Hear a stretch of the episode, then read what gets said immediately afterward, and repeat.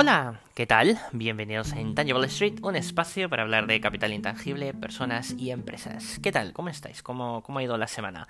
Y pregunto cómo ha ido la semana porque podéis ver que este episodio se está publicando el jueves 14, perdón, jueves 15 de octubre no sé en qué día vivo, jueves 15 de octubre de 2020. No suelo publicar los audios en jueves, normalmente lo hago entre lunes y miércoles, pero he querido esperar a la eh, presentación del iPhone 12, que ha sido el martes 13, que también en España ha sido puente, porque el 12 de octubre es nuestra fiesta nacional. Lo digo sobre todo para quien escucha eh, Intangible Street eh, fuera de España, que he visto en las estadísticas de reproducción que se ha escuchado en Chile, en Perú, Colombia, Colombia, México, Estados Unidos, Canadá, Inglaterra. Muchas, muchas gracias por compartirlo, por estar ahí y por seguir escuchando este podcast. ¿Y eh, por qué estaba esperando a la presentación del iPhone 12?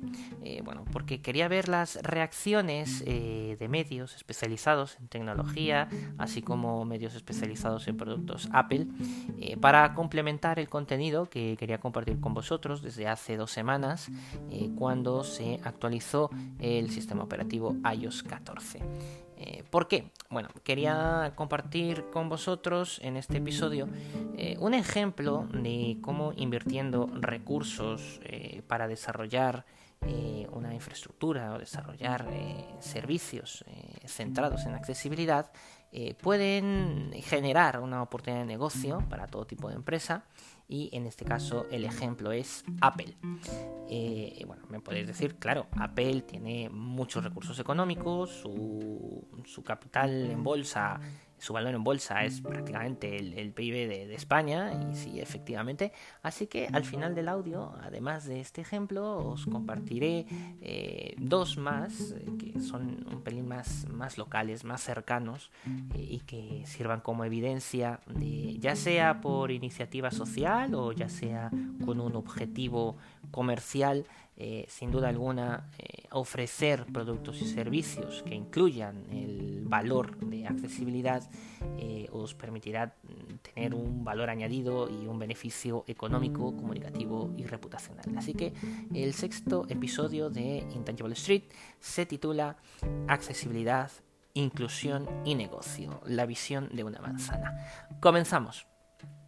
Como os decía, hace dos semanas se actualizó el sistema operativo de iOS 14 y eh, revisando el contenido de medios especializados, eh, de youtubers, de canales eh, en donde se habla de productos Apple, veo que hay una tendencia en destacar aquellas nuevas funciones del propio sistema que son vistas como una novedad y que para eh, usuarios como vosotros, esto puede ser una curiosidad eh, tecnológica, ¿no? Y algo que, que, hace que os da atajos o que os ayuda a, que sea más eh, fácil la interacción con vuestro dispositivo.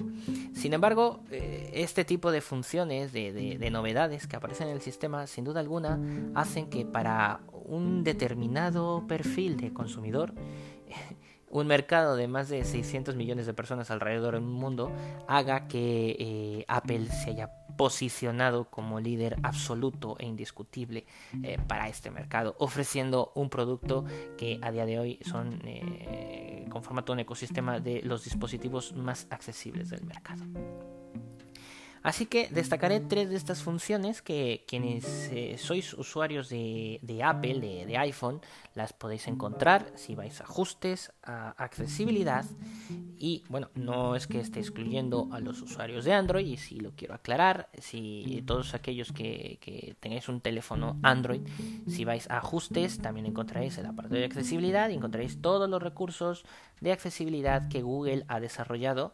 Eh, puedo decir uno de ellos, el lector de pantalla de Google, que se llama Talback. Eh, el problema es que eh, Google, todas estas aplicaciones o funciones que ha desarrollado para, para, que sus productos sean accesibles, lo son sin duda alguna con las aplicaciones nativas. Sin embargo, con su política de sistema abierto, hace que sea más complicado que los desarrolladores realmente respeten y sigan las recomendaciones de Google para que sus aplicaciones sean 100% accesibles bajo los criterios de accesibilidad de Google. Además, que está el problema añadido de la capa de personalización de los fabricantes, que prácticamente en todos los casos, eh, cuando se añade una capa de personalización, eh, se afecta de manera negativa a, la, a la accesibilidad del propio dispositivo. Esto no ocurre en Apple, Apple sí que obliga a los desarrolladores a cumplir un mínimo eh, de, pautas de accesibilidad para que la app pueda estar en la, en la App Store. Y claro, esto garantiza un sistema cerrado en el que los usuarios, eh, como yo, tengamos todas las posibilidades y podamos contar con servicios prácticamente eh, accesibles al 100%. Así que muy muy brevemente hablaré de estas tres funciones que, eh, como os digo, son tendencia en los contenidos que he consultado y creo que pueden ser curiosas para vosotros. La primera es el reconocimiento de sonido. En esta nueva actualización eh, con el iPhone es posible grabar, eh, registrar cualquier tipo de sonido para que eh, cuando se emita cierto sonido y nosotros nos estemos lejos de la fuente que está emitiendo ese sonido, el teléfono a través de una vibración o de una notificación lumínica nos informe de, que se está emitiendo dicho sonido. Ejemplo, quizás pues el pitido de la lavadora cuando ha terminado el ciclo de lavado o del microondas. Y esto, como he dicho, puede parecer una, una curiosidad tecnológica. Sin embargo, ¿Para qué usuario esto es una herramienta esencial? Pues para aquellos usuarios que tienen discapacidad auditiva.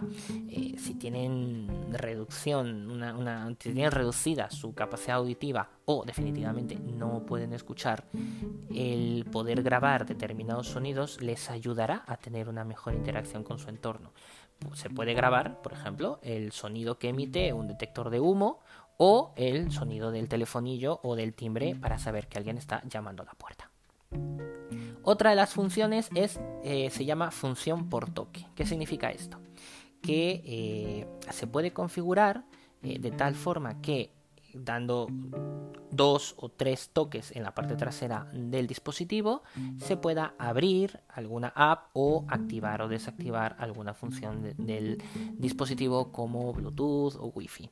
Pero claro, esto eh, realmente para quién es eh, útil es para las personas que tienen movilidad reducida y que al no tener un control eh, total de los movimientos de dedos o de manos, con este toque suave en la pantalla, perdón, en la parte trasera del dispositivo, pueden activar cualquier función que sea de uso habitual o que lo, que ellos deseen. Por ejemplo, pues con dos toques eh, activar el wifi o con tres toques el calendario o la app de, tiempo, etcétera. Otra de las funciones que también se está hablando mucho ahora, que no es novedad porque ya estaba presente eh, tanto en dispositivos como en versiones del software anteriores a, iOS 14, es la de función por pulsación. ¿Qué significa esto? Y además esta yo sí que la utilizo.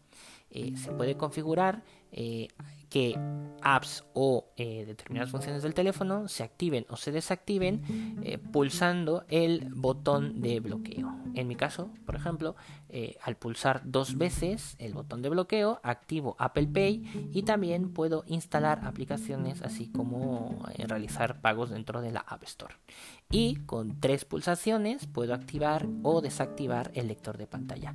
Esto a mí me viene muy bien porque cuando quiero compartir alguna imagen o quiero mostrar algún contenido que está en mi teléfono a alguien que puede ver, eh, le muestro el terminal, desactivo eh, el lector de pantalla y ya en ese momento el teléfono, el terminal, eh, recupera, por decirlo modo, los comandos táctiles para personas que pueden ver. Y bueno, como, como os decía, ¿no? Eh, podemos pensar que, claro, Apple tiene esta posibilidad por todos los recursos que tiene, porque es una empresa que se dedica 100% a la tecnología y puede invertir y puede desarrollar este tipo de, herramientas.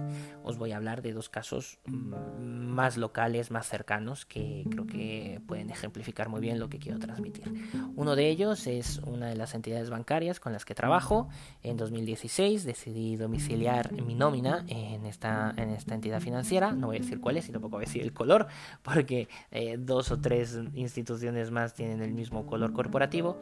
Sin embargo, ¿por qué decidí estar en este banco que no es un banco multinacional, no opera fuera de Europa, es un banco pequeño, no tiene muchas oficinas, pero mm, es un banco que... Eh, a mí, por ejemplo, me ha ofrecido la tarjeta de coordenadas, aún no utiliza la tarjeta de coordenadas, y eso puede que ya os estoy dando una pista de qué banco puede ser, eh, una tarjeta de coordenadas en braille, cosa que ningún banco con los que yo había operado hasta 2016 eh, me ofrecía.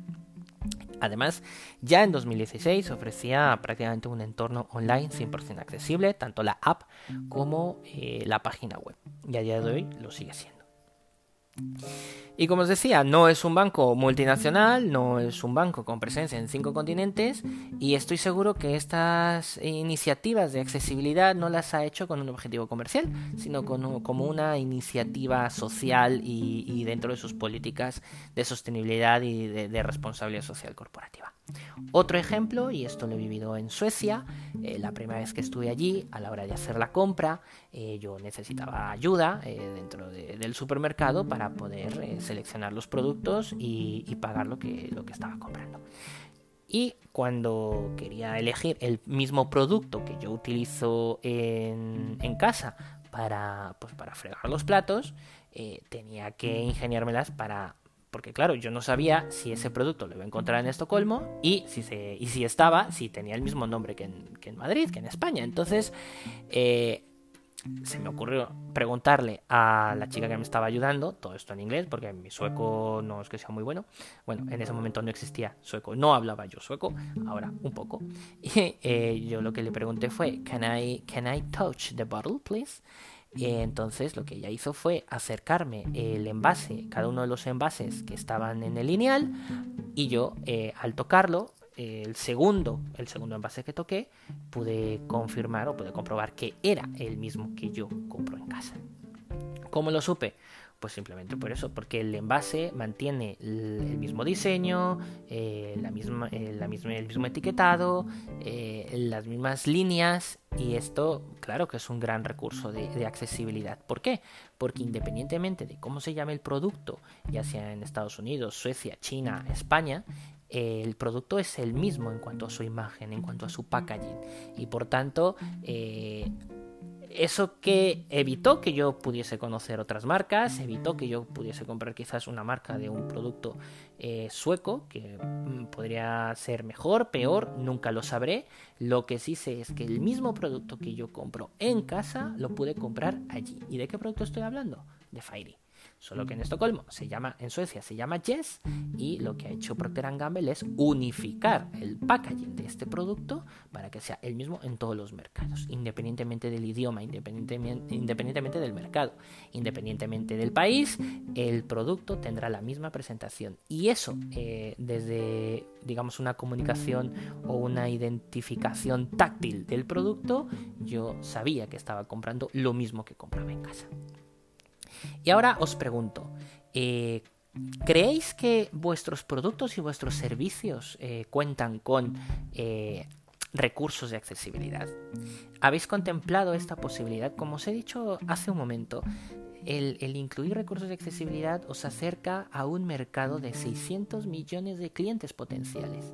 Y si queremos hablar del mercado local, pues os puedo hablar de 4 millones de clientes potenciales en toda España.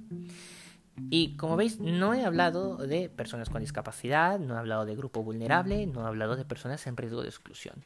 Términos que desde un punto de vista comercial y social a mí no me gusta utilizar porque hay que, hay que ver a esta parte de la población mundial y local como un cliente potencial, como un consumidor, como un cliente fiel que siempre, siempre que se dé ese valor añadido de accesibilidad a cualquier producto o servicio, os puedo garantizar que esto os proporcionará un beneficio económico, comunicativo y reputacional.